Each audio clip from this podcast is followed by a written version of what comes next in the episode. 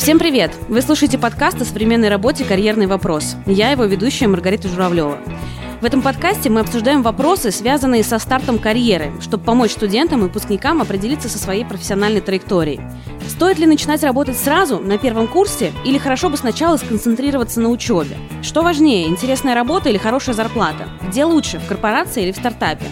Точных ответов на эти вопросы не знает никто, и это, конечно, всегда вопрос личного выбора. Но лучше делать выбор осознанно, и в этом наверняка вам помогут наши гости. Это люди со своей твердой позицией по одному из карьерных вопросов, и они готовы эту позицию отстаивать. В каждом выпуске нашего подкаста встречаются два молодых специалиста с противоположными точками зрения, чтобы поспорить и найти ответы на сложные вопросы. И помочь найти эти ответы вам, нашим слушателям. Этот подкаст совместный проект компании Unilever и студии «Техника речи». Unilever регулярно проводит оплачиваемые стажировки для студентов, а еще в компании есть лидерская программа для успешных выпускников вузов. И о том, как подать на них заявки и пройти отбор, вы тоже узнаете в этом подкасте. Напоминаю, что нам очень нужны ваши звездочки, лайки и комментарии на той платформе, на которой вы слушаете наш подкаст. А еще у нас есть почтовый ящик подкаст.вопрос собака unilever.com. Как это правильно пишется, посмотрите в описании. На этот почтовый ящик мы очень ждем ваши карьерные вопросы. Это могут быть любые вопросы, связанные с вашей работой и карьерой. А в последнем выпуске сезона мы обязательно ответим на самые интересные вместе с нашим экспертом. В этом выпуске карьерного вопроса мы поговорим о больших и маленьких компаниях и о том, с чего начинать карьеру молодому специалисту.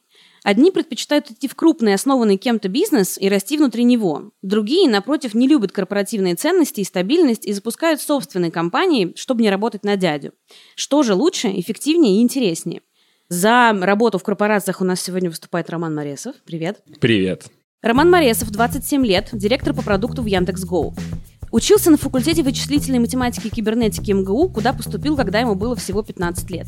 Карьеру начал в консалтинге. Сначала стажировался в Ernst Young, затем перешел на должность консультанта в McKinsey Company. Меньше чем за два года Роман дорос до одной из топовых позиций. А с 2017 года Роман начал работать в Яндексе, где занимается развитием сервиса Яндекс Такси.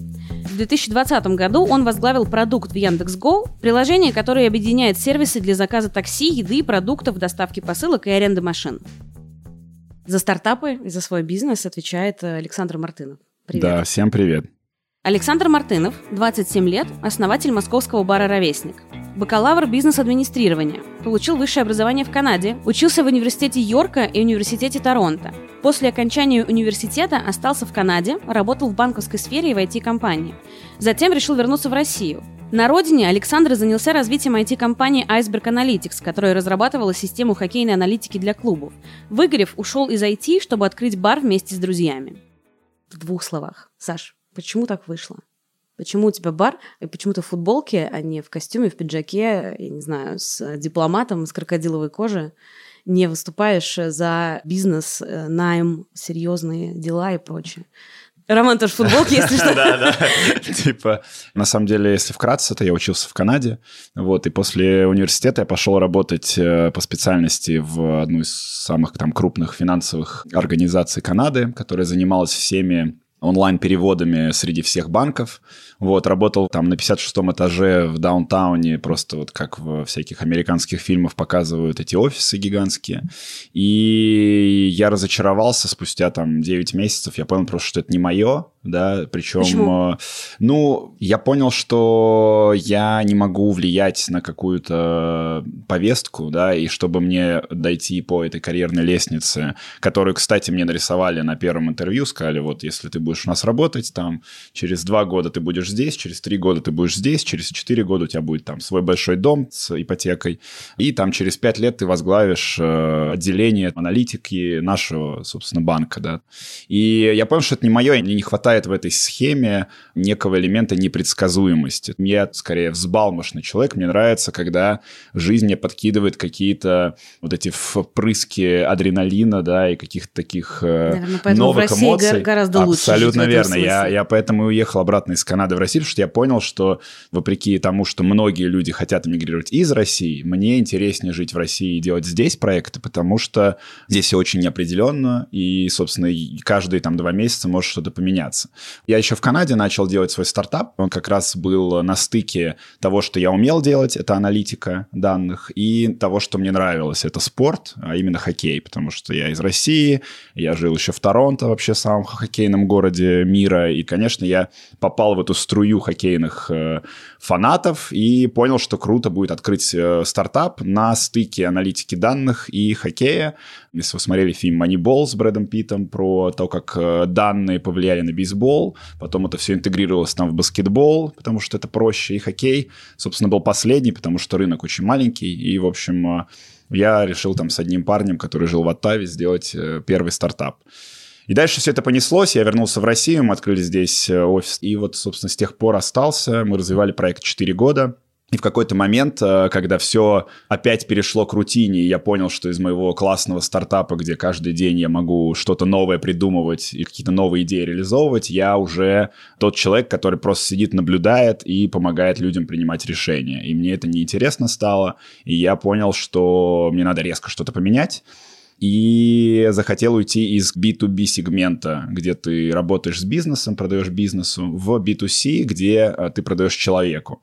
И, собственно, я решил резко поменять свою жизнь, просто чтобы двигаться дальше, и мы открыли бар два года назад, и вот до сих пор я его развиваю, и не исчерпал даже там на половину ресурс какого-то своего креатива и каких-то идей, которых мне хочется реализовывать именно в рамках этой площадки. Потому что можно открыть именно бар, который зарабатывает деньги, ты просто приходишь приходишь с друзьями, пьешь пиво, а есть бары, это как социально такие общественные площадки, где ты можешь реализовывать миллион других своих идей, просто потому что есть офлайн точка для реализации этих идей. И вот «Ровесник», как раз который мы открыли, мы изначально задумывали как такое вот городское пространство. Я просто такой человек, я не могу остановиться. У нас был трехдневный фестиваль в честь дня рождения ровесника. Мы готовились два месяца, то есть как отдельный проект. Мы его провели, и на следующий день я проснулся с мыслью, что мне грустно и скучно, и через день я придумал себе новый проект. То есть у меня как бы некое есть бесконечный двигатель, который, если он не работает, мне грустно, и я не получаю эмоцию счастья. Таких людей немного. Большинство людей все-таки немного другие. Но вот такие люди, как я, они точно существуют, и проблема в том, что так как они стартуют с дефолтной точки, что предсказуемость и стабильность — это классно, им сложно перейти вот в тот формат, в котором я сейчас живу. И как раз, мне кажется, нам надо как-то показать, что такой формат тоже есть. Ну, потому что не все могут, знаешь, вот так вот, типа, сидеть в банке и такой, ну все, ладно, я пойду открыть бар. Многие об этом думают, но не все открывают бары. И круто помочь показать людям, что типа, йоу, если у вас тоже вот такой пропеллер, и вы хотите что-то делать бесконечно и жить вот в этой максимальной смуте, когда ты не знаешь, что через неделю происходит, это тоже норма, значит, вы просто такой человек, попробуйте что-нибудь сделать. Да, чтобы пропеллер не просто воздух сотрясал, да, а как-то генерировал прибыль. Роман, так нечестно, почему Саша это Саша, а я Роман. Хорошо, могу, Потому могу, что я из корпорации. Могу, могу обращаться, Рома, хорошо. Можешь рассказать про причины, почему твоя работа такая, какая у тебя есть? Я могу предположить, что в твоей деятельности и в твоих навыках, которые там в течение жизни собирал, для того, чтобы их применить, нужна некоторая инфраструктура. Хотя, конечно, наверное, можно выйти из консалтинга, просто открыть свой бизнес. Но сделать агрегатор э, самый большой в России такси, наверное, сложно. Наверное, проще пойти в какую-то компанию, да, и внутри нее строить э, как бы, свою компанию, правильно? Так и есть. Когда приходишь в большую компанию, это два тоже разных пути.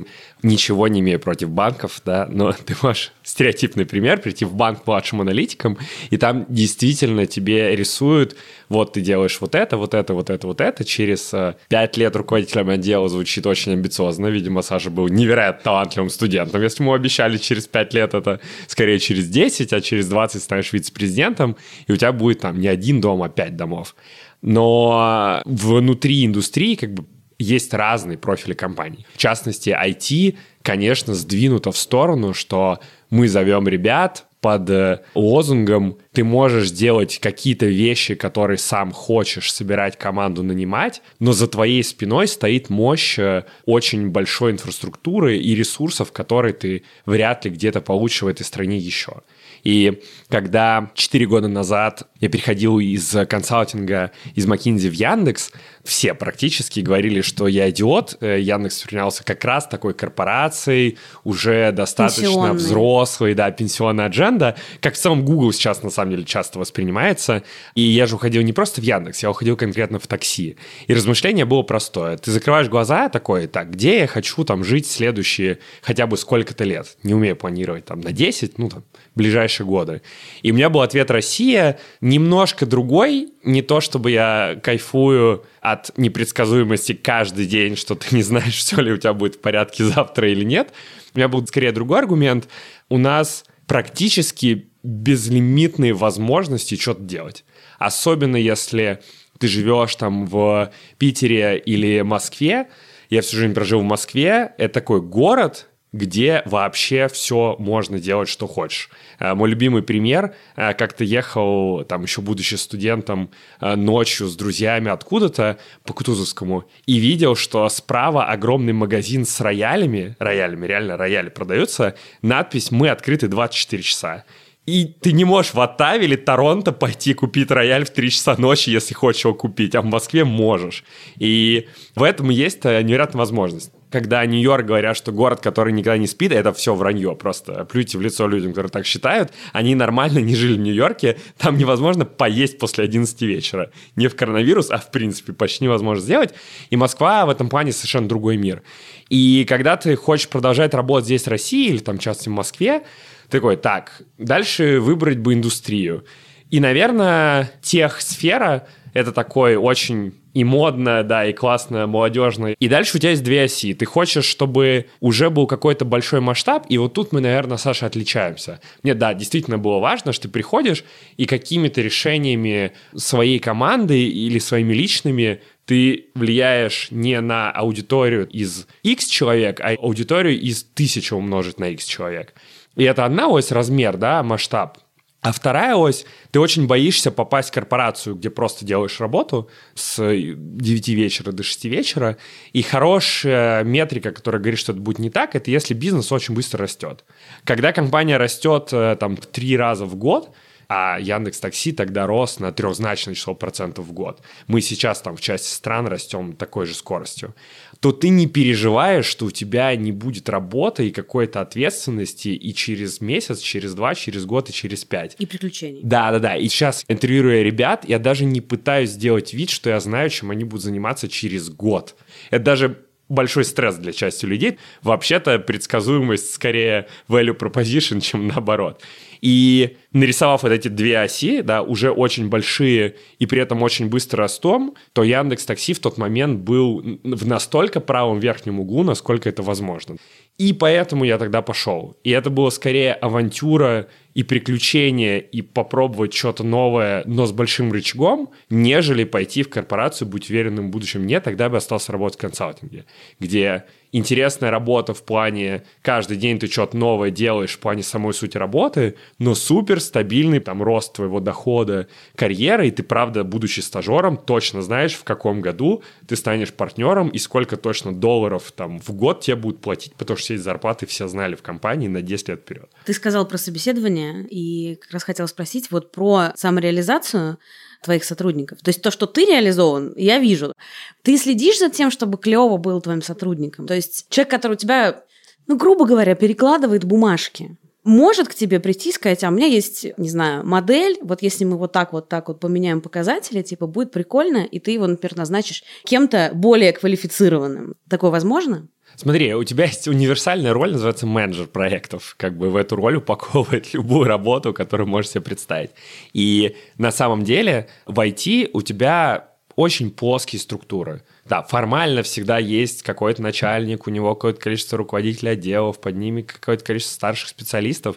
В реальности у тебя такая бурлящая масса людей, из которых под конкретную идею вытягиваются люди, и они что-то вместе делают. Я не знаю, был питерский международный форум, для нашего бизнеса это там очень челлендж-задача, потому что нужно, чтобы в точке вдруг оказалось там в три раза больше машин бизнес-класса, и поездки увеличиваются на невероятный процент на конкретные три дня. Этих машин не существует в Питере, их надо как-то туда телепортировать. Это не так просто, там несколько сотен машин перевести из другого города в Питер, придумать, что с тарифами, с марками и так далее. И в этот момент у тебя нет начальника, у которого все эти люди, которые эту работу делают, есть. Скорее назначается один человек, который для всей компании отвечает за то, как проходит питерский форум для бизнеса такси.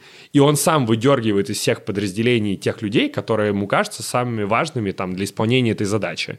И у тебя поэтому такая постоянно бурлящая масса специалистов, из которых э, собираются виртуальные команды, потом сделали проект, распускаются, собираются другие. Поэтому для ребят, которые на стартовых позициях, постоянно есть шанс вписаться в какую-то такую авантюру. То есть можно пределами. просто прийти и сказать, я слышал, вы сейчас пытаетесь придумать, как 300 э, Мерседесов отправить в Питер, чтобы на форум с форума всем было на чем поехать, у меня есть идея, так можно сделать. Единственная оговорка, что не у меня есть идея, я готов это сделать. Это а, идея, угу. и, как говорится, идея ничего не стоит, это угу, правда угу. так. Стоит работа и время, там, э, которое человек э, потратил. И да, конечно, у нас есть очень много случаев. Ну, давай, хороший пример в IT, то, что называешь э, там, младшей позиции, это когда человек работает в технической поддержке или в колл-центре. Вот у нас есть большой, не один, там, не два, а десятки случаев, как ребята когда-то были просто саппортами, сидели, там, не знаю, в Нижнем Новгороде, отвечали на тикеты, и спустя несколько лет они руководители там, больших э, проектов в Яндексе и сделали все своими руками. Просто потому, что они когда хорошо делали свою работу. У нас есть кейс, как саппорт сам своими руками программировал систему для других своих коллег – которая в итоге стала сейчас масштабируема на тысячу человек, а, и вот он ровно стал там продуктовым а, менеджером, перешел в другую команду, поднял там, не, не буду говорить насколько, но очень существенно, очевидно, свою зарплату, супер счастлив, потому что ему было просто не пофигу на то, что он делает, и всегда хотел сделать он топ. Вот для людей, которые хотят делать он топ, вообще никогда не бывает ограничений в растущих бизнесах. Признаюсь, вот. захотелось, как говорят в интернете. А заметьте, тяжело конкурировать с местом, куда можно пойти выпить, да? Что тебе захотелось да. в другое место. Саш, про рост хочу спросить еще. И про сотрудников. Ты как-то следишь за тем, чтобы у тебя все чуваки были реализованными, и чтобы не ты только чувствовал себя реализованным. Они вообще устают? Вот ты сказал, что вы сделали фестиваль на три дня, на следующий mm-hmm. день ты проснулся и понял, что тебе скучно, и надо делать что-то еще. Есть такое, что они такие, господи, он опять что-то Конечно, сто процентов. Так, и что ты с этим делаешь? Но на самом деле... Увольняешь просто Я просто не на второй день сразу всем говорю о а. следующих планах.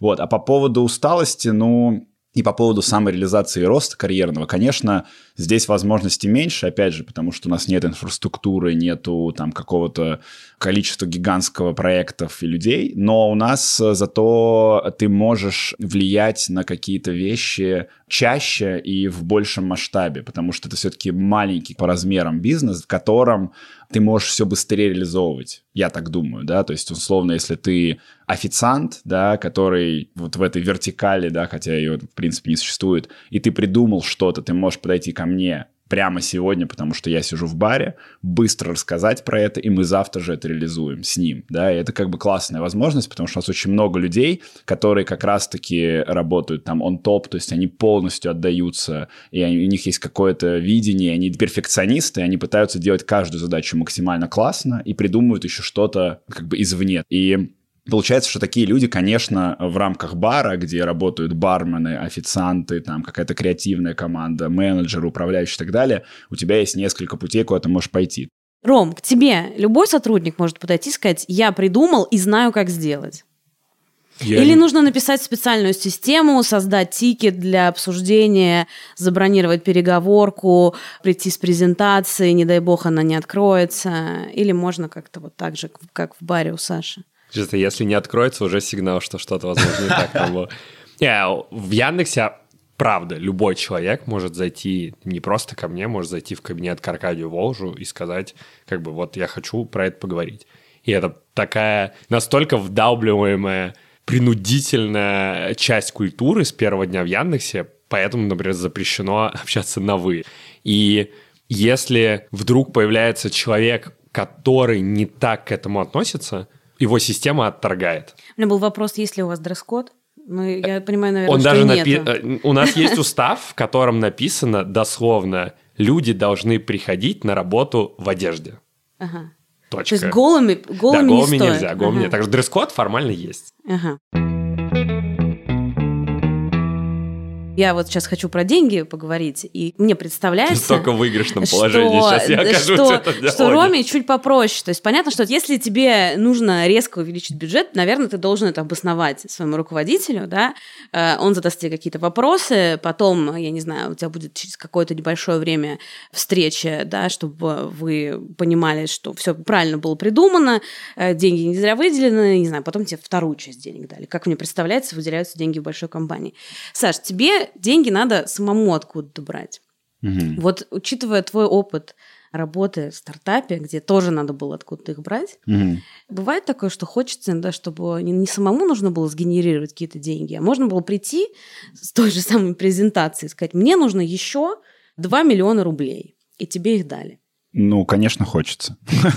Кому не хочется, чтобы дали 2 миллиона рублей?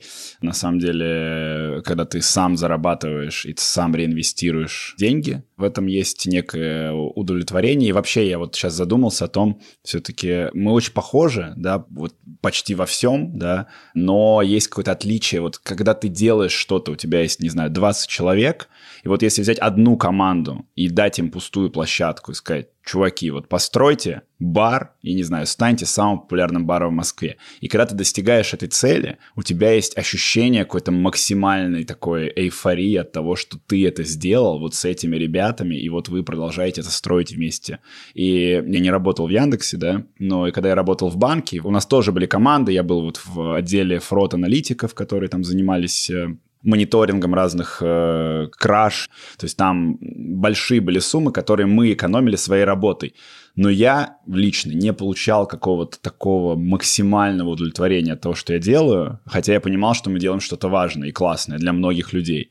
А вот в баре, и, ну и даже в стартапе, который до этого был, когда ты приходишь с этими людьми, и у тебя больше никого нет, и у тебя нет вообще никакого даже формального руководства, у тебя ощущение, что вау, я могу вот с этими ребятами, со своими друзьями какими-то, с которыми мы ходим там, не знаю, после этого вместе пить пиво или играть в футбол, мы можем вот такое сделать вообще без поддержки. У нас нет человека, который может нам прийти 2 миллиона рублей дать на какой-то проект. Мы сами заработали их, мы сами реинвестировали, и мы постепенно растем. Да, у нас там темпы, естественно, и возможности не как у корпораций, но это как в игре, знаешь, ты когда играешь на приставки, и у тебя есть разные уровни сложности, это вот как будто на легендарном играть. И когда ты обыгрываешь, не знаю, кого-то на легендарном уровне а, сложности, Кайфа да, больше. кайфа чуть больше, чем когда ты обыгрываешь на каком-нибудь Advanced. Хотя на Advanced тоже классно. Вот э, такой, Эм, такая аналогия. Ты сказал про реинвестирование.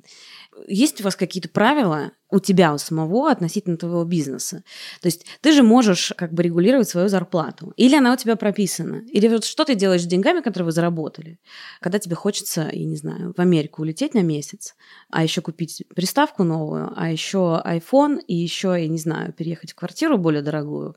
Есть же какой-то соблазн, с одной стороны, достать деньги из бизнеса, а с другой стороны, наверняка есть такой же соблазн себе ничего не оставить, но сделать какое-нибудь клевое мероприятие. Вот что ты с, деньгами делаешь относительно бизнеса и себя как сотрудника? Я ничего не забираю из ровесника. То есть моя зарплата 0 рублей, э, но я просто подстроил свою жизнь так, что у меня есть халтурка.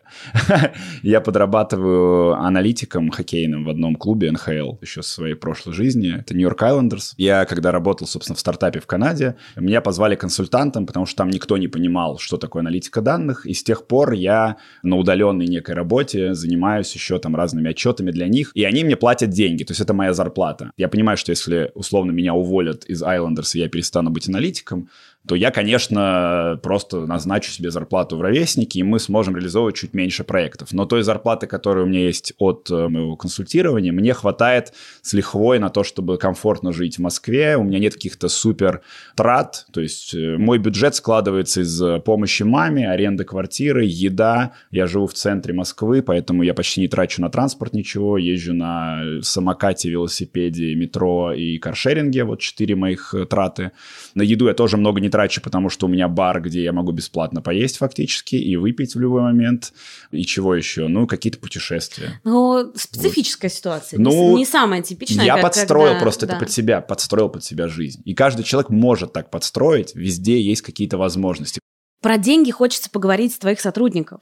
Когда у вас какие-то большие мероприятия, например, может быть, есть, не знаю, какие-то разные ставки в зависимости... Потому что, мне кажется, в пятницу вечером это ад просто работать. Да. Ну, смотри, там есть много разных нюансов. Конечно, в общепите в целом люди зарабатывают на позиции бармена или официанта меньше, чем какой-нибудь там условный человек, который работает в Яндексе, который там где-нибудь на средней менеджерской позиции. Скорее всего, они зарабатывают меньше просто потому, что денег, оборот, выручка условно бара, она меньше. Но у нас, э, в отличие от других классических общепитов, люди зарабатывают больше, то есть у них ставка выше, и плюс у них очень много, как бы, это то, что я забрал там из IT своего прошлого, прошлого. У них много завязано всяких бонусов, KPI, у них есть э, процент с продаж, то есть, условно, столько, сколько зарабатывает бар в эту пятницу, у вас есть определенный процент, чем больше мы заработаем, тем больше будет ваша зарплата за этот день. И получается, что у них есть мотивация продавать больше, там, не знаю, терпеть, напитков. Терпеть, терпеть толпу, да, и, да. и, конечно, конечно. Во вторник в какой-нибудь более спокойный у них чуть меньше будет зарплата, но зато они понимают, что у них была лайтовая смена, где просто все спокойно, чинно пили вино. Вот. А по поводу карьерного роста. Когда мы открывались в 2019 году, и у нас было человек, наверное, 20 команда, да, сейчас это 80 человек, то есть в 4 раза больше людей. Ну, понятно, что у нас стало больше пространства, всего-всего больше, но те люди, которые там начинали, и те ставки, которые были тогда, а это были средние ставки по Москве, сейчас они там, ну, раза в полтора-два выше. То есть сейчас многие из наших людей получают по московским меркам достаточно адекватные зарплаты, вот, и с точки зрения там карьерного роста многие люди переросли в менеджеров сначала, потом в управляющих, или кто-то стал там в пиаре заниматься, или SMM эм эм вести, хотя они раньше занимались совершенно какими-то другими вопросами. Мы всегда стараемся вкладывать много в людей. Наша основная трата, если посмотреть какие-то отчеты, да, это, конечно, фот, то есть все деньги, которые мы вкладываем, мы вкладываем в людей. Да, звучит круто, но они у тебя не выгорают? Многие выгорают, но у нас очень много собраний проходит со всеми департаментами. То есть у нас раз в неделю есть собрание там с баром, с кухней, с э, креативом, с менеджером и так далее. И я всегда стараюсь понять, если человек нам ну, видно по эмоциям, по разговорам, что человек, ну, действительно выгорает, ему нужен отдых, ему нужно там в отпуск пойти и так далее. И это, кстати, намного проще выловить в какой-то небольшой команде людей, которые все со всеми общаются, все со всеми дружат, и тебе обязательно, если что-то такое происходит, я обычно в течение двух часов все знаю.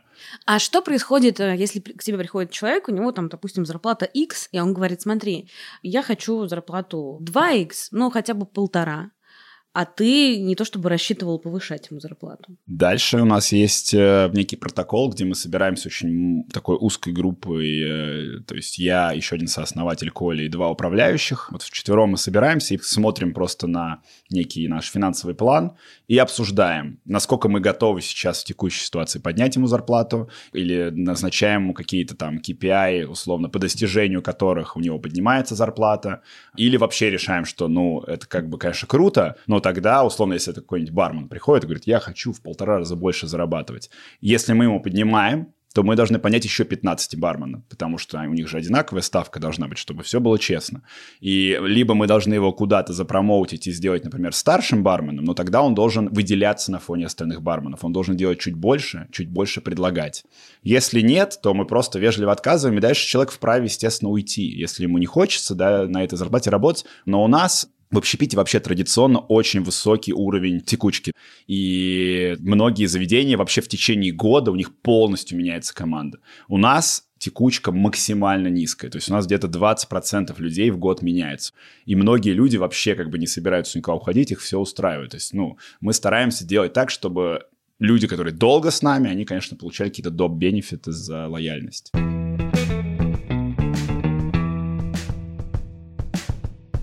Ром, корпорации обычно это хорошая зарплата, ну, если ты там чуть выше какого-то уровня, но до нее нужно долго расти.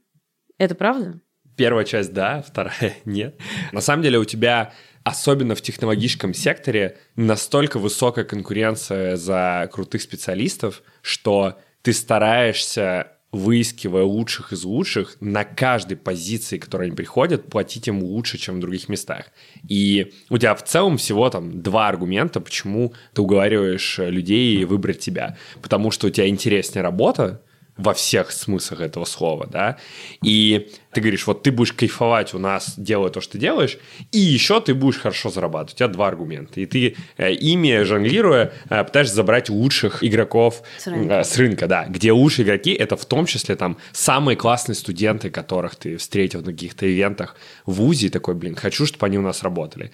Поэтому ответ такой, если ты классно делаешь то, что ты делаешь, и относишься к работе как к чему-то большему, чем копая отсюда и до обеда, то ты будешь много зарабатывать на любой позиции. Это не значит, что ты 10 лет терпиво ждешь, и потом тебе дают э, дом в ипотеку, как в Канаде. Вот скорее, мне кажется, в России ты классно делаешь свою работу и в целом уже богат, да? Я, ну... Мне кажется, очень многие бы сейчас поспорили. А... Очень многие. Я просто тоже придерживаюсь мнения, что если тебе нужны деньги, то ты как бы идешь и зарабатываешь. Может быть, ты не сразу в первом же месте сможешь там много заработать, потратить там какое-то время, получить пропорциональные деньги. Но я просто тоже считаю, что как бы у нас продолжается время возможностей, просто немножко правила игры меняются какие-то там. В малом бизнесе, может, свои какие-то есть сложности, да, там как минимум люди меньше начинают зарабатывать и, возможно, меньше тратят у вас там, тоже какие-то свои сложности, но не все считают так, как мы трое, что э, если тебе нужны деньги, ты как бы берешь и зарабатываешь. Большинство так не считает, мне кажется. Вообще. Может быть, излишне романтичный мой взгляд на жизнь, но верю искренне в глобальное чувство справедливости. И если ты впахиваешь в той сфере, которую ты себе выбрал, и эта сфера любая. Там мой родной дядя, хирург, 20 лет работает врачом. И я могу сказать, что он тоже хорошо зарабатывает. Просто он берет ночные смены, он делает сложные операции. Он там в очень юном возрасте возглавил отделение неотложной хирургии. Он типа лучший хирург города, и он хорошо зарабатывает. Его семья всю жизнь там хорошо зарабатывала. Потому что он для него это вот все. Вот он отдает этому значимую часть жизни и до сих пор в 50 лет по ночам дежурит и, и считает это правильным. И если ты так к этому относишься, то у тебя хороший заработок везде. Мы снимали фильм про водителей и курьеров, и мы поехали с коллегой, который отвечает за весь операционный блок бизнеса Яндекс.Го, и работали несколько дней, я курьером, он водителем, и как бы делали про фильм для сотрудников. И в том числе у нас часть фильма была интервью с водителями и курьерами был в Нижнем Новгороде, и ответ такой, что для Нижнего Новгорода они тоже много зарабатывают выше, там, чем средний заработок. Почему? Потому что они ответственно относятся к своей работе. И ты разговариваешь с ними, они, типа, правда, ее любят работу, рассказывают, что они делают, чтобы быть в ней лучше, и вот так оно во всем. С кем бы ни сталкивался, оказывается, что если ты к этому правильно относишься, то у тебя есть вот это чувство справедливости в мире кармическое, которое тебя вознаграждает. Хотя звучит немного сопливо и романтично. Давайте вот что я вас спрошу. На что жалуются ваши сотрудники? С какими проблемами они сталкиваются? Почему от вас уходят люди, кроме как ситуации, где, например, оферы им делают а, какие-то на более комфортных условиях, типа, я не знаю, там, больше денег, ближе к дому, больше должность. Какие проблемы вообще в каждой из ваших компаний существуют? которые, может, не знаю, решить хочется, да, чтобы люди больше оставались и меньше уходили. Ром первая проблема у нас будет одинаковая, это выгорание, и оно прямое следствие, на самом деле, того, что когда ты собираешь команду очень горящую той работой, которую она делает, и она ей отдается намного больше, чем просто формально. Вот я пришел, сделал, ушел домой, то часть из этих людей одновременно с этим им тяжело выдерживать очень большой объем работы. Причем дело не про часы даже работы, а дело про какое-то количество стресса. Я уверен, что управляющий у Саши как бы каждый день просто живет в постоянном стрессе, потому что что-то происходит. И Одновременно вот, э, кайфует с этим. Да, и кайф, да. может быть, немножко как обезболивающий да, снижает да. его Это ощущение. как э, выбрасывание да, позитивного как гормона счастья, но на самом деле это просто способ митигировать болезненное ощущение от того, что что-то идет не так. И есть люди, которые готовы так работать бесконечно. Вот, я думаю, что Саша скорее из таких людей. Но в среднем это ненормально. И часть людей в какой-то момент оп и выгорает. А самое страшное, что иногда ты это не видишь заранее. И, конечно, выгорание — это, наверное, главная причина, почему люди бывают несчастны, если ты вовремя это не поймал, и они могут от тебя уйти. Потом всегда можно разделить, да, людей как раз на тех, для кого работа это самое важное в жизни или одно из самых важных в жизни, и те, кто просто работают работу.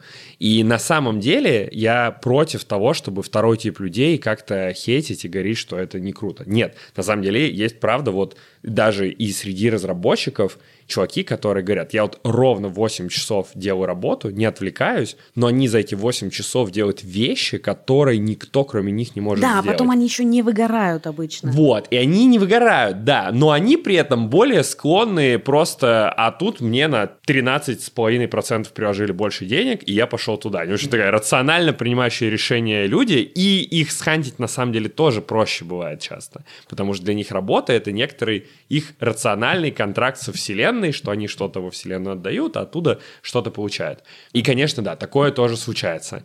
Всегда есть факап руководителя. И конечно, у меня тоже такое было. Я просто не понял вовремя, что надо дать человеку что-то другое, более мотивирующее или вдохновляющее, или ему просто надоело. То он не выгорел, потому что устал, а ему просто стало неинтересно что-то делать, и рядом произошло что-то интересное, и ты вовремя просто не осознал, что ему надо это предложить. И он, например, обиделся на тебя и на компанию из-за того, что какой-то новый кусок работы дали не ему. Или он просто увидел где-то на стороне или в другой команде какую-то интересную классную штуку, захотелось сделать. Ведь когда к тебе приходит сотрудник саппорта и говорит, а вот у меня такая идея, и ты такой классный, реализовывай, на самом деле в этот момент, значит, ты отнял этого сотрудника у другого руководителя, и он все, уже ничего не может с этим сделать, и, конечно, так происходит во всех командах. И это некоторые следствия там растущего бизнеса и компании, что у кого-то возможности, но у руководителей этих людей постоянная боль в одном месте, потому что им нужно находить новых людей. И вот этот кипящий океан, там, в том числе ротирующих между проектами, специалистов у тебя продолжается. И вот все эти вещи, они как бы, ну да, у тебя происходят. Это как часть бизнеса, ты нормально к этому относишься. Плохо, когда у тебя вдруг, не знаю, несколько людей подряд говорят, что работа неинтересна, и поэтому они отсюда уходят. И это там ненормальная часть бизнеса. Да, у меня был случай в жизни, когда за год 10 человек из 11 в одной из команд уволилось. Ну, справедливости ради, либо уволилось, либо мы уволили, ну, там, примерно пополам. То есть нельзя сказать, что они там все плохо работали, поэтому это было наше решение. Нет, половина из них были классные, и они Но тоже это же просто сами. гигантская проблема, нет? Да, и потом учительно ее решали, и поэтому я ж без гордости про это рассказываю. Сказал, были случаи, когда мы накосипорили невероятно, да, были, и это действительно проблема в том, что там неопытности руководителей. В этом конкретном кейсе очень большой частью вины был я сам, потому что неправильно делал вещи, общаясь как раз с сотрудниками, с их мотивацией, понимая, что им важно, что не важно. Ты на этом учишься, учишь потом своих команды, они свои команды, и это и есть вот э, та возможность роста, когда люди становятся руководителями, это вообще большой стресс в жизни. Ты такой, теперь ты не сам делаешь, а ты на самом деле просто отвечаешь за то, чтобы другие люди были достаточно счастливы, чтобы что-то делать. И это как бы гораздо сложнее, чем пойти и самому что-то сотворить возвращаясь к тому, что мы чуть-чуть корпорация, более там, формальный какой-то строгий процесс ревью, который проходит, мы выставляем там оценки перформанса людей, за это им платят бонусы, и все это не для конкретного Васи, Пети и Вики их индивидуальный KPI, а некоторые все-таки, да, общий подход, кто как работал, кто какой бонус получит и так далее. И когда ты начинаешь оценивать руководителей – то чем выше руководитель, тем больше все равно на то, что он сам сделал. Его оценка — это просто совокупность мнения о его команде других людей.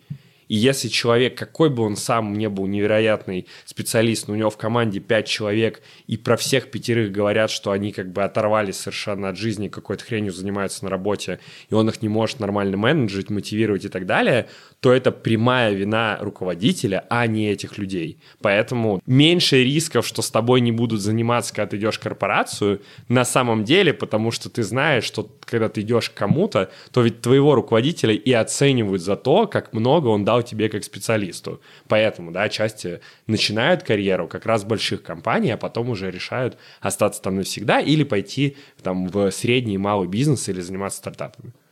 Кстати, а это правда так или все-таки нет, что карьеру удобно начинать именно с больших компаний и только потом идти создавать собственное дело?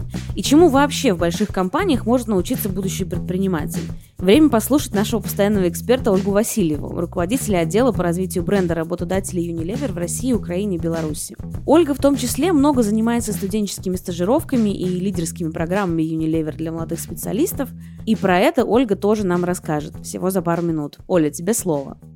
Я думаю, что все согласятся с тем, что работа в стартапе – это практически всегда риск, связанный с вложением разных ресурсов, как финансовых, так и временных. Чаще всего стартапы начинаются как небольшая группа единомышленников, и в случае успеха команда, конечно, разрастается, и я встречала не раз, что руководители таких стартапов сталкиваются с кризисом лидерства, когда для эффективного взаимодействия нужно выстраивать внутренние процессы, а без опыта работы в больших компаниях или без помощи специалистов в этой сфере с этим справиться практически нереально.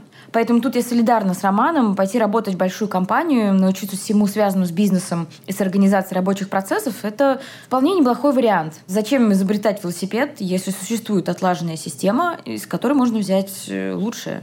Если говорить о выборе крупная компания или стартап, то тут существует некий промежуточный вариант. Например, в Unilever внутри каждого отдела сотрудники объединяются в команды, которые работают над тем или иным продуктом по методологии Agile. И по большому счету сейчас компания представляет собой сумму стартапов. Поэтому, если хочется научиться всему в безопасной по сравнению со стартапом обстановке, это может быть одним из вариантов старта или развития карьеры. Стартапы, в свою очередь, могут многому научить и большой бизнес. Бывает, мы неповоротливы или очень редко идем на риск при запуске новых продуктов, например.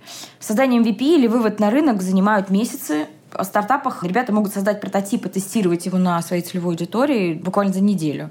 В прошлом году мы запустили экспериментальный проект, который называется Millennials Board, когда руководители стартапов и вице-президенты Unilever менторили друг друга. Ребята давали свои комментарии по поводу наших очень часто формализованных процессов и как запускать продукты быстрее на рынок. А наши сотрудники делились своей экспертизой, связанной с руководством большим коллективом и отстраиванием тех самых внутренних процессов.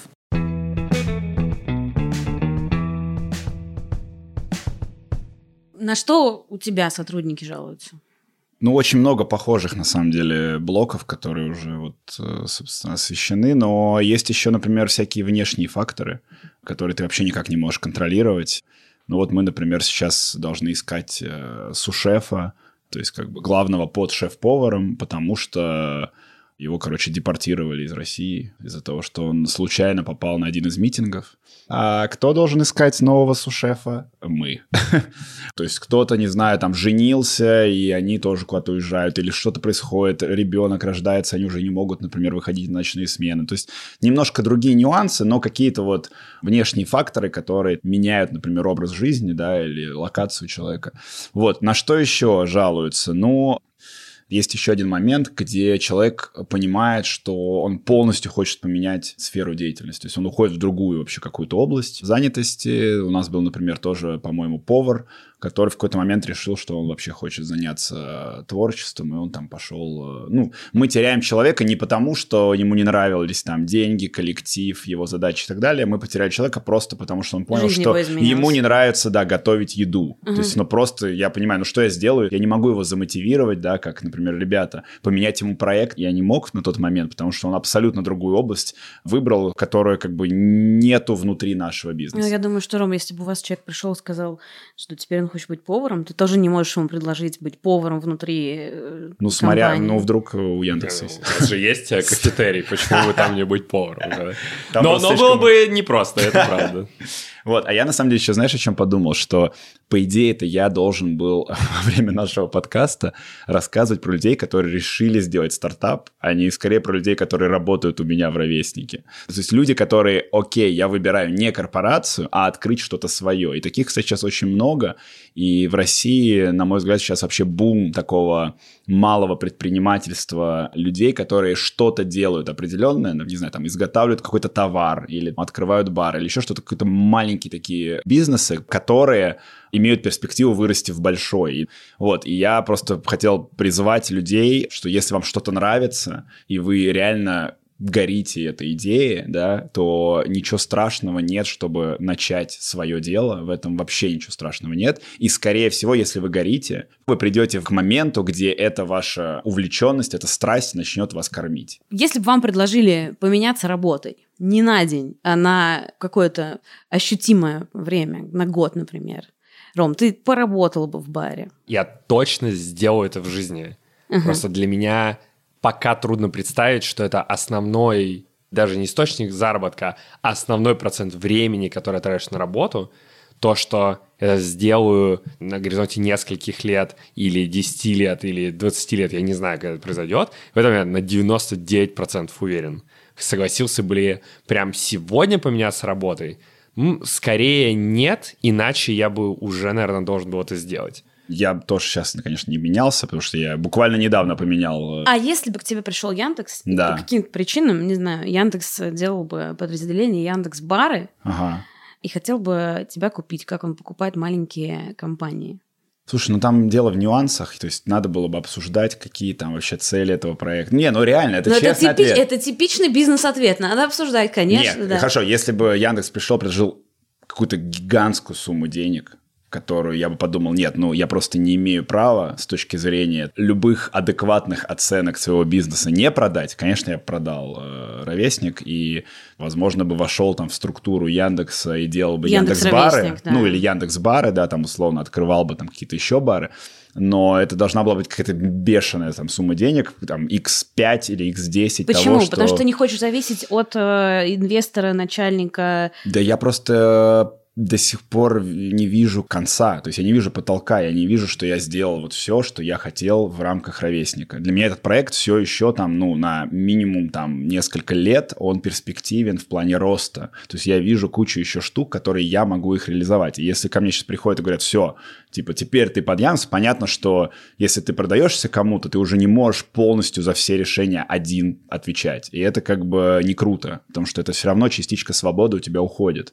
Да, ну, не частичка, мне кажется, ну, там, там довольно не, ну, много. слушай, ну... Ну, окей, зависит от того, как договориться. Да, да, да, да, да. если там договоришься, и там условно вот все решения, кроме там каких-то, не знаю, максимально там дорогих, э, принимаются с тобой. Ну, как бы ладно. Но все равно, все равно, когда ты один делаешь, ты можешь все решать да, и это круто.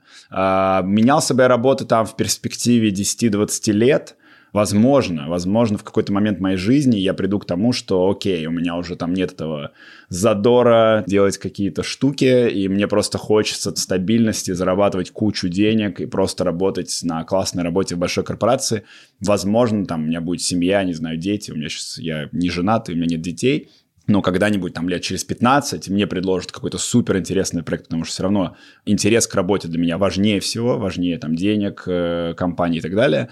Но я не отрицаю, что вполне себе лет там в 40, в 45, имея какой-то супер-мега опыт открытия стартапов, я пойду куда-нибудь в большую корпорацию и просто... Снова в корпорацию. Ну, ну, мы же говорим о том, поменялись да. мы работу да, или да, нет. Да, ну, да. наверное, в перспективе там 10-15 лет, возможно, да. Круто, круто. То есть получается, что никто для себя не никакие не закрывает э, двери, возможности, все гибко. Да, конечно. Круто, спасибо.